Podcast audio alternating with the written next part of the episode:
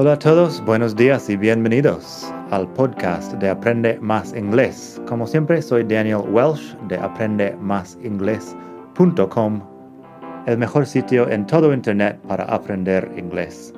Este podcast te ayudará a hablar inglés como un nativo. Vamos allá. Hola a todos, buenos días o buenas tardes o buenas noches. Bienvenidos de vuelta otra vez aquí al podcast de Aprende Más Inglés, el mejor podcast de todo el mundo mundial para aprender inglés. Hoy vamos a hablar de la frase ¿cuánto cuesta? Y que cuánto cuesta puede ser un poco complicado en inglés porque depende, porque depende de muchas cosas. Pásate, por ejemplo, por la web madridingles.net barra 78 y voy a estar explicando uh, en, en, más ejemplos ahí cómo se usa lo de cuánto cuesta. Ahí hablo del verbo cost y aquí también vamos a hablar un poco del verbo cost, pero también tenemos otras formas de preguntar cuánto cuesta algo. Primero empezamos con That jacket is nice. How much does it cost? That jacket is nice. How much does it cost? La chaqueta es bonita. ¿Cuánto cuesta? Ahí uso how much does it cost porque estoy hablando de algo en singular y tercera persona singular utilizo does como verbo auxiliar. Así que that jacket is nice. How much does it cost? En presente simple usamos do o does para formar la pregunta. Luego, si quiero pasarlo a plural, por ejemplo, estamos en la misma tienda, estamos hablando de un par de zapatos, podría decir, por ejemplo, those shoes are nice. How much do they cost? How much do they cost? Pues eso porque estoy hablando en plural, así que tercera persona plural. How much do they cost? El do cambia, cost va en infinitivo. Y bueno, estamos diciendo tercera persona, aunque sean zapatos o una chaqueta, pero es la cuestión de personas es que no siempre son personas. Yo soy primera persona, tú eres segunda persona, tercera persona puede ser un objeto. Luego podríamos decirlo también en pasado. How much did your car cost? How much did your car cost? ¿Cuánto te costó el coche? En este ejemplo entiendo que has comprado el coche antes y por eso estoy diciendo did en vez de does. How much did your car cost? Por cierto, en todos estos casos podrías decir también how much y no pasa nada, solo que no es muy completo y no, suena que estás hablando realmente inglés.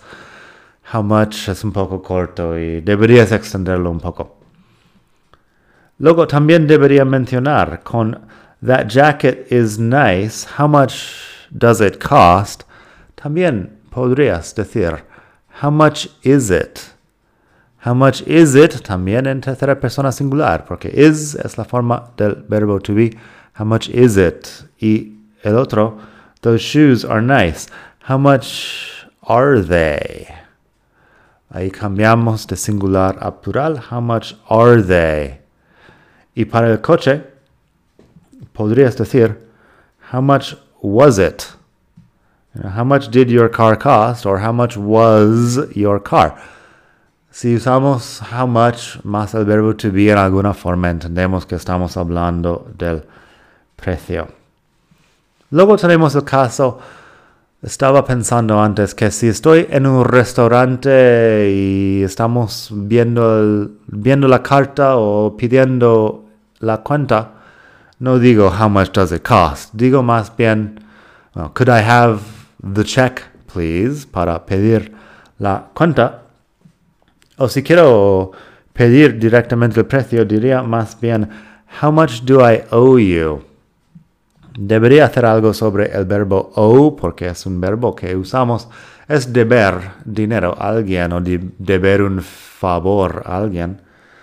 Así que diría, how much do I owe you?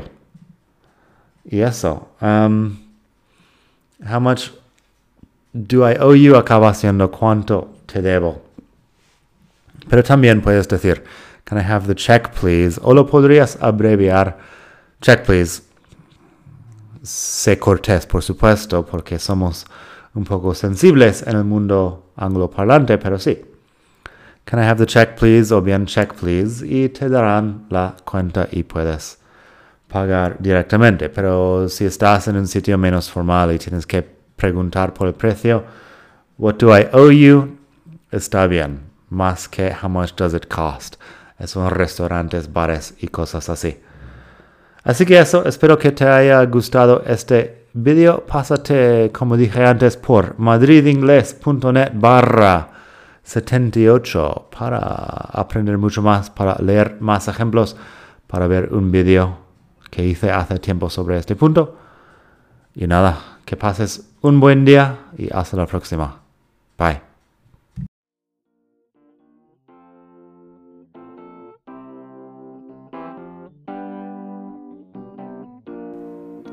Gracias por escuchar. Como siempre puedes pasar por mi web aprendemasingles.com. Para mucho más tengo vocabulario, expresiones para hablar, phrasal verbs, gramática, pronunciación y mucho más en la web.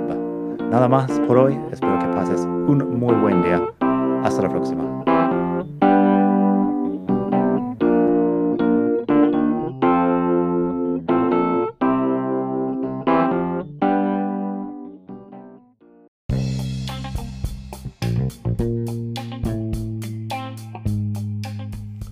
Hola de nuevo. Antes de terminar, quería pedirte un pequeño favor. Si te gusta este podcast, puedes suscribirte en Apple Podcasts o bien en Spotify. Hay también la posibilidad de hacer una reseña ahí en Apple si estás escuchando eso en el iPhone. Y estas cosas ayudan mucho a dar visibilidad al podcast. Si quieres ver más sitios donde escuchar, los tienes en madridingles.net barra podcast. Eso te lleva a la página donde ves todas las aplicaciones que puedes usar para escuchar. Y también tengo un canal en YouTube que lo puedes ver en madridingles.net barra YouTube.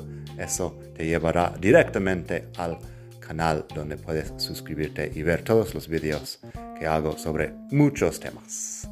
Nada más por hoy, espero que pases un muy buen día, aprende mucho y hasta la próxima. Bye.